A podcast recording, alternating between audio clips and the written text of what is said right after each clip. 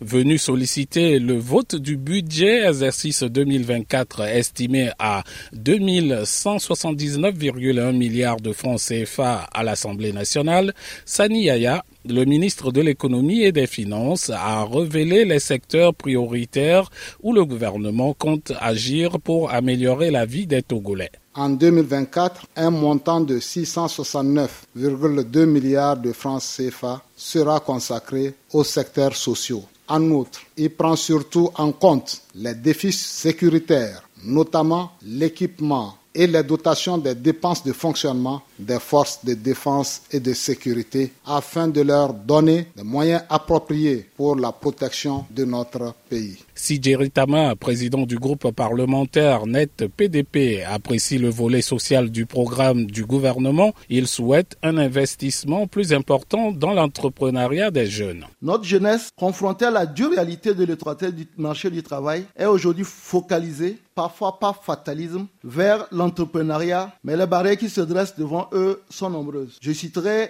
le difficile accès au crédit, les formations insuffisantes et l'absence de débouchés commerciaux. Comme Yagbanou de l'Union des forces de changement, principal parti de l'opposition, prend le parti des agriculteurs, laissé, selon lui, à la merci des structures organisées qui fixent le prix des produits agricoles au détriment des paysans. Cette situation soulève un questionnement. À qui profite réellement le travail de l'agriculteur? Pas forcément le paysan. En tout cas, le prix du soja de 300 francs le kilogramme à la précédente campagne est revu à la baisse de 30%, soit 200 francs devant une inflation nationale de 5%. L'accompagnement de l'État est donc plus que nécessaire afin que le pauvre paysan qui cultive la terre de nos aïeux puisse jouir de son travail. Pour pouvoir disposer de ressources pour répondre aux préoccupations de la population, les autorités vont élargir l'assiette des impôts et taxes.